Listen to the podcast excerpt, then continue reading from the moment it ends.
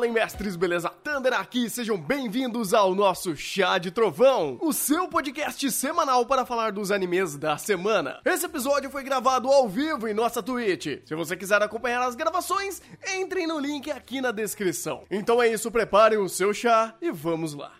Episódio 10 de Imagina Tab Tab, eu sou o Thunder e aqui tivemos o treinamento da, da bruxa Ara Ara e a bruxa que não tem mais pulmão, né? Porque o quanto que ela fuma, meu irmão, só na magia pra estar tá viva mesmo. Eu sou o Rafa e parece que elas treinaram, diferente dos inimigos que enfrentaram, que são tudo um bando de imbecil. Eu sou o Igor e todo santo episódio de transição vai sofrer do mesmo problema.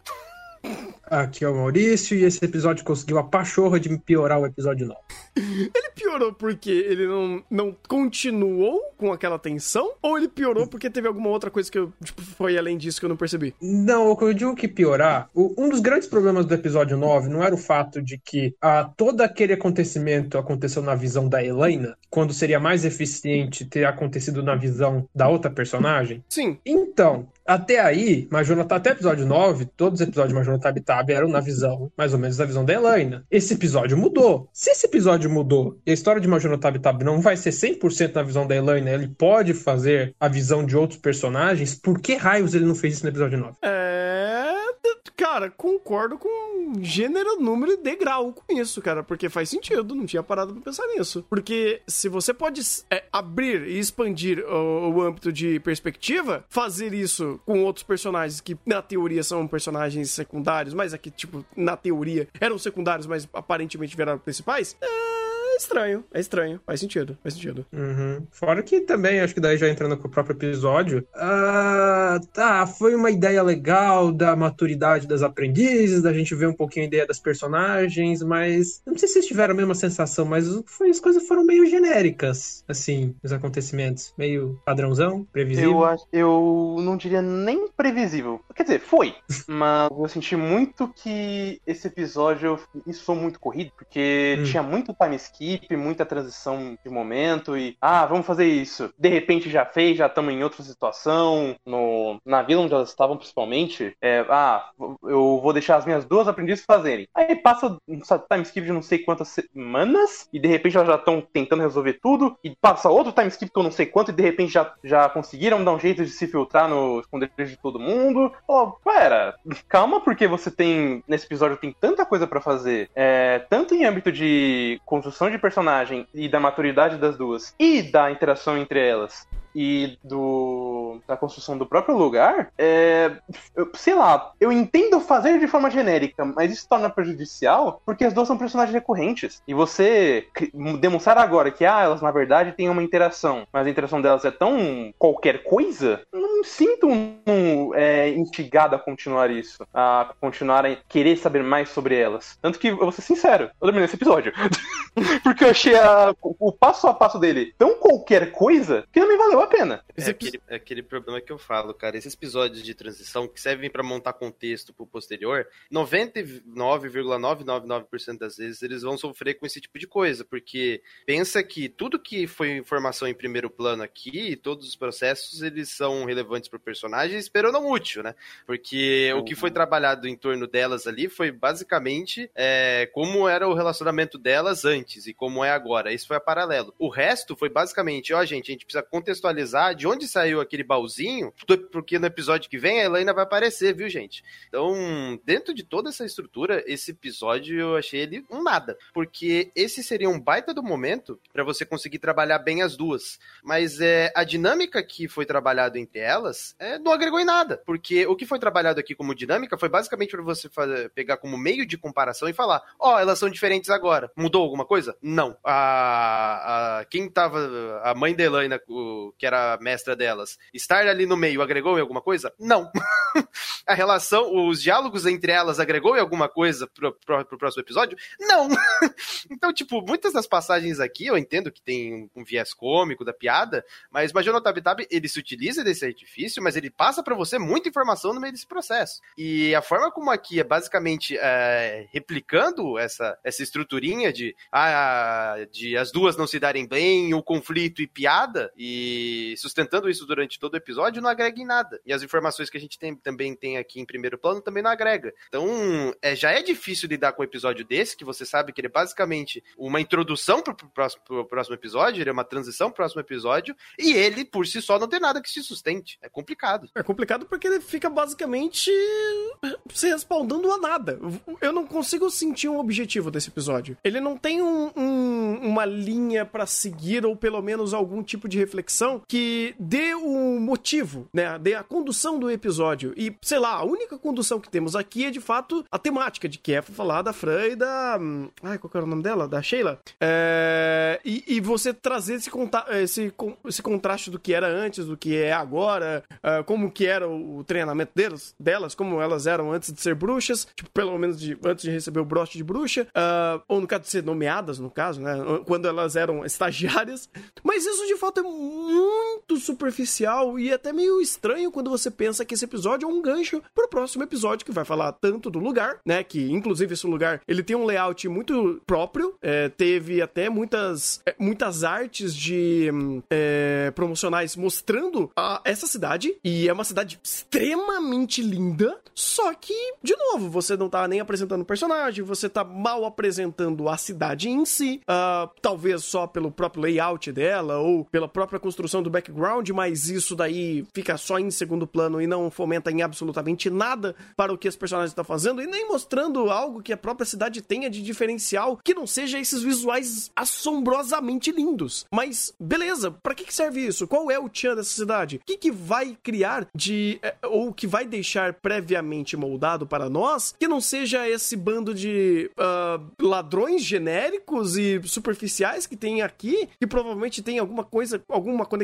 com a própria caixinha, mas é, é muito pouco, cara. É, é, eu sinto que esse episódio tentou trazer um pouquinho de alguma coisa, né? Um pouquinho de tudo, e não trouxe absolutamente nada. Ficando apenas a interação dessas personagens que elas por si só não são ruins, mas elas são pouco agregativas, elas são pouco dinâmicas, vamos dizer assim. Então é complicado, cara. É um episódio que, assim, por mais despretensioso que ele seja, talvez o problema dele seja a própria despretensão pelo texto. Porque, vamos lá, em produção eu não vi nada de errado ou alguma coisa que realmente possa é, fomentar alguma distoância ou algum tipo de dualidade que uh, no episódio passado nos trouxe, quando um texto estava falando uma coisa e o, e o visual estava falando outra, né? A direção estava falando outra. Aqui não, às vezes até você tem uma cena que ela é bem elaborada, como a própria produção de Maju é muito bem é, competente em, em geral, mas aqui você não tem nenhuma riqueza que sobressai ao próprio texto ou que se sobressai, no caso, a, a própria produção e fica um episódio bem. É, ok, ele existiu. O problema é que ele não era pra ser assim, né?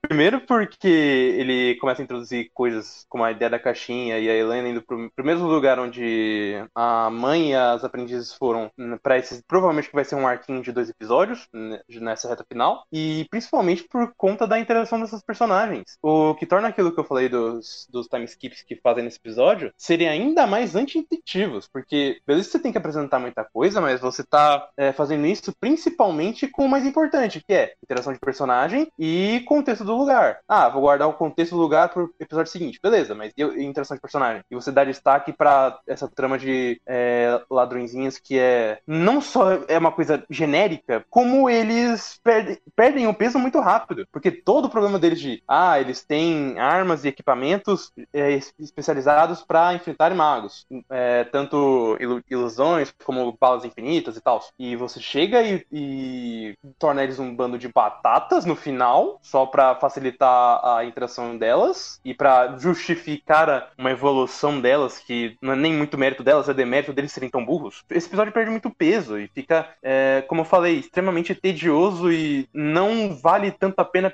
prestar atenção nos detalhes, porque os detalhes são e, e um existe um ou outro, mas ele é simplesmente descartado e pulado para fazer qualquer coisa. E pegando o ponto do Rafa, isso soa muito anti-intuitivo, porque querendo ou não, era um teste para as duas e basicamente a, a, moral do teste é vocês precisam trabalhar juntas para conseguir resolver o problema.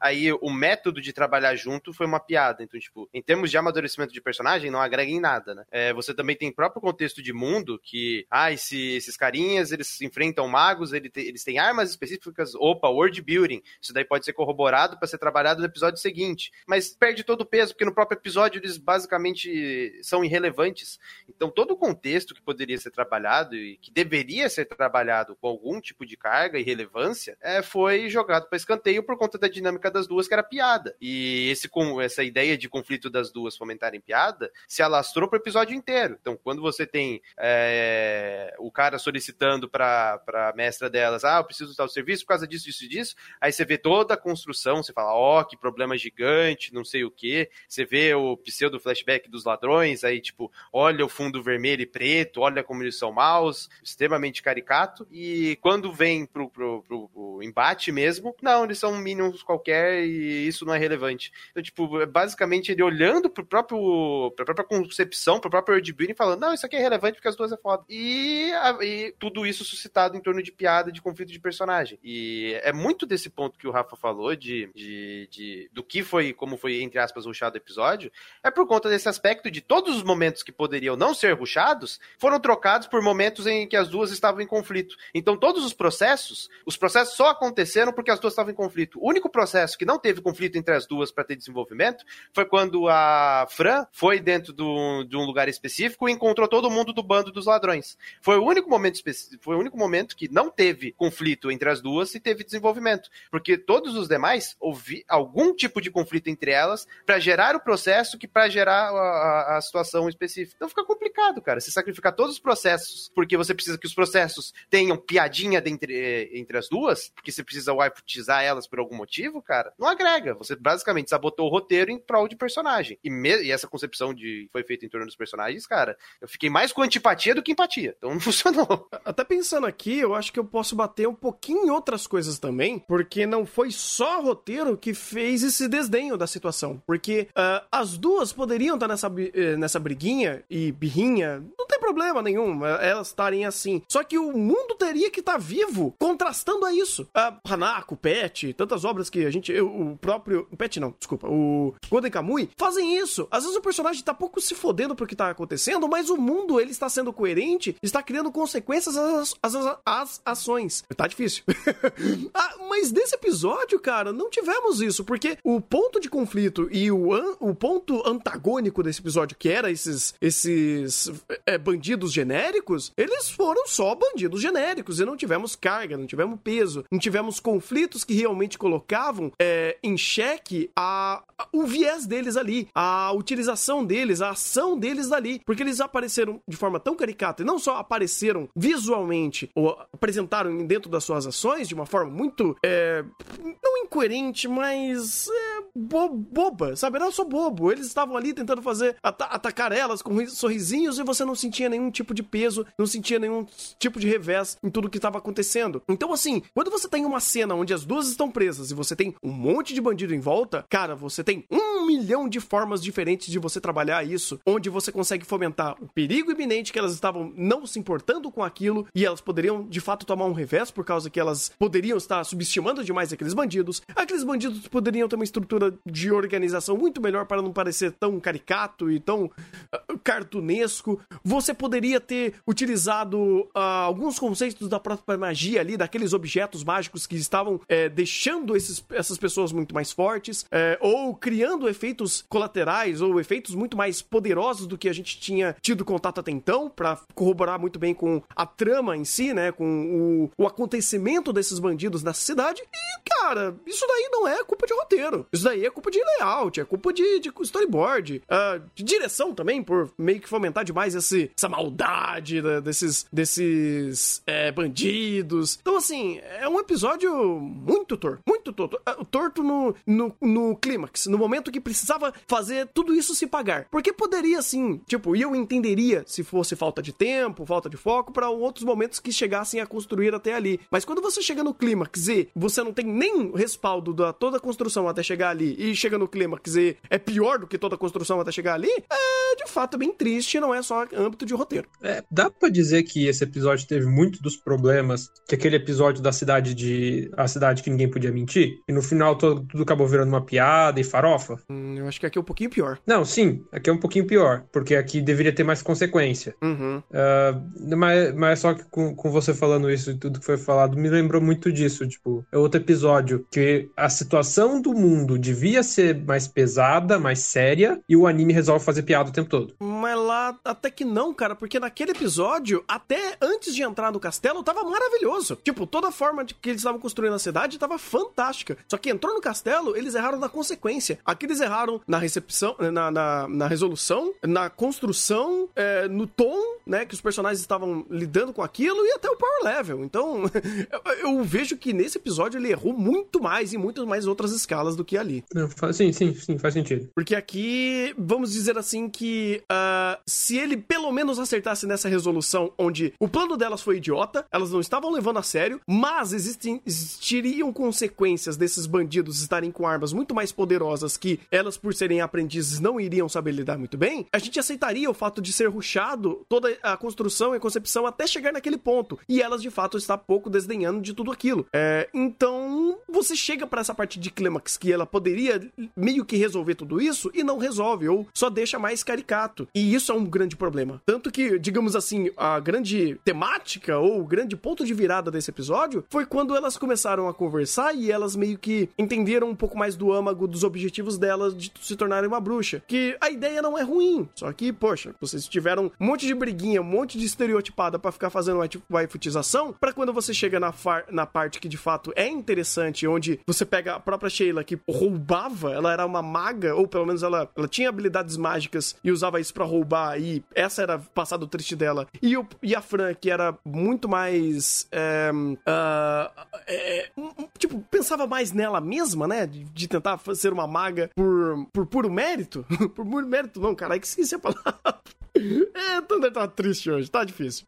Ah, por puro egocentrismo, lembrei. É, você cria uma conversa legal entre elas pra você falar um pouco mais do âmago delas e elas acabarem meio que criando empatia de uma pra outra. Mas tirando isso, o resto é só farofada. E pegando desse ponto que você tinha comentado, é até interessante porque esse episódio, eu tô dando uma olhada aqui, e pelo que eu tô vendo, ele é o único epi- episódio até agora que teve três profissionais envolvidos no storyboard. Claro que também tem o diretor de episódio envolvido, mas mesmo assim, cara, três diretores de três storyboard no mesmo episódio e em termos de consistência, por assim dizer, do que foi trabalhado, é, e também em termos de dificuldade do que foi empregado, cara, estranho, no mínimo estranho que esse seja o, um, pelo que eu vi aqui, o único episódio que teve três é, profissionais do storyboard, e ele em completude e a, a forma como as cenas se casam não, não são tão bons assim. A leitura do episódio foi muito estranha, aí também vai do aspecto de roteiro, mas tem alguns, eh, algumas questões em montagem e perspectiva que é muito anti-intuitivo, que inicialmente o perigo seja algo incri- incrivelmente alto e, e relevante a ponto de ter que chamar uma mestra para lidar com a situação, e em detrimento à montagem de cena que é basicamente piada e com viés mais cômico, no, no meio daquela batalha final contra os Stormtrooper em forma de ladrão. Então, esse sendo eh, um episódio com três storyboard e essa inconsistência, por assim dizer, no, no teor do próprio episódio, né, que foi apresentado, é estranho, no mínimo estranho. É Até um ponto mais estranho nesse episódio, cara. Quando eu olho pro layout, né, pro, pro próprio background que eles criaram, que é um dos cenários que eles utilizaram até pra fazer é, é, imagem promocional do anime, e cara, você vê assim prédios mais antigos,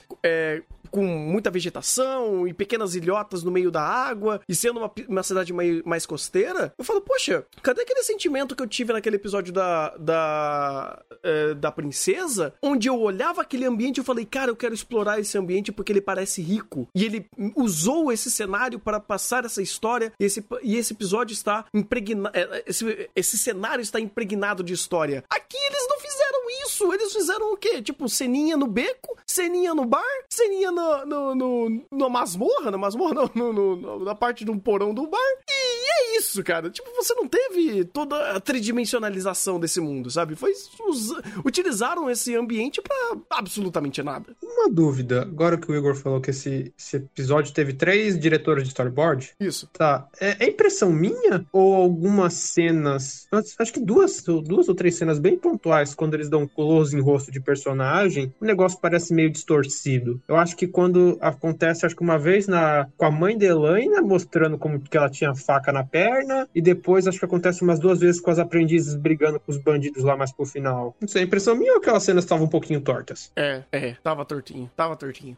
Talvez a quantidade de storyboard reflita problema de produção. É. Porque eu não sei se com storyboard, é, por exemplo, o cara de Shingeki, que, que quanto mais diretor de animação, pior. Com storyboard eu não sei, mas é, pra ter tanta. mais storyboard do que o normal envolvido e tá mais torto, deve, isso deve ser problema de produção. Eu vou falar pra você que isso me cheira muito a. Sabe episódio que foi meio que picotado? Uhum. Tipo, cada um faz Hum. um pedaço. É, e, e pra conciliar com isso, pode pegar a lista dos episódios. Eu vou pegar aqui o episódio 4, que foi o episódio do dragão. Eu vou pegar o 6, não, pelo amor de Deus. Mesmo que corrobore com o meu argumento, eu não, não quero usar essa porcaria de episódio.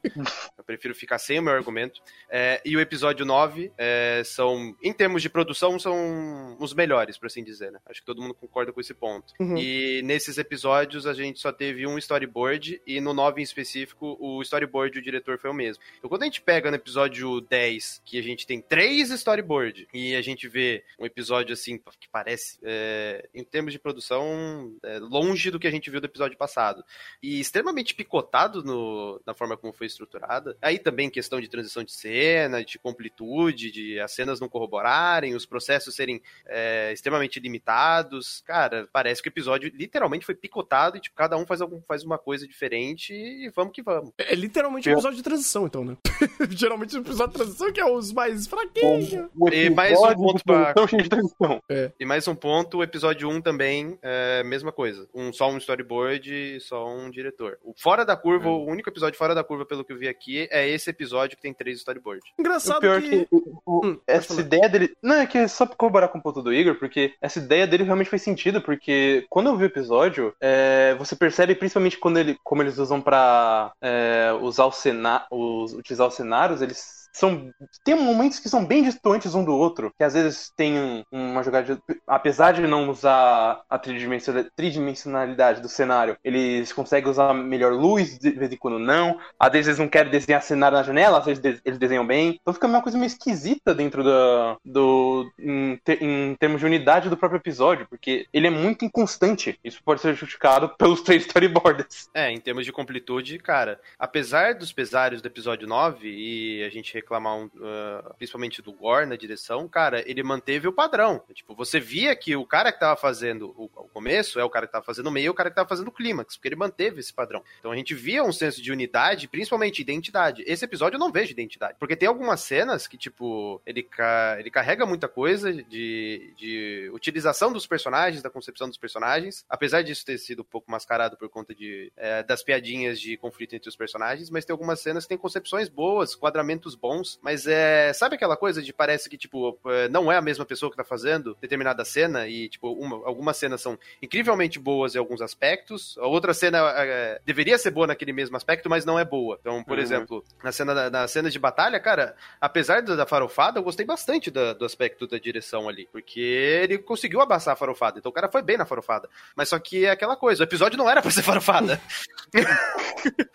porque aí depois tem a piadinha com a velhinha, então, tipo, o episódio não era pra ser farofada, mas foi uma farofada. Então, você tem esse aspecto de. eh, O senso de unidade, ele não funciona. O começo ele fala que é sério, depois chega pro meio pro final ele não é sério. E ter várias pessoas no storyboard meio que corrobora ainda mais esse, ponto. E o episódio 2 e 3, também no começo, todos um diretor e um storyboard. Então, complicado. É engraçado que, é, em, em geral, assim, se você pegar o episódio sem prestar muita atenção nesses pequenos de- detalhes de condução, não é um episódio feio. Não é um episódio mal feito, né? No, no sentido de finalização de coloração, efeitos de luz. É, é um episódio que ele continua um saldo super positivo na produção em geral. Então, vamos dizer assim, que eu. parece meio estranho, mas eu fico feliz que se.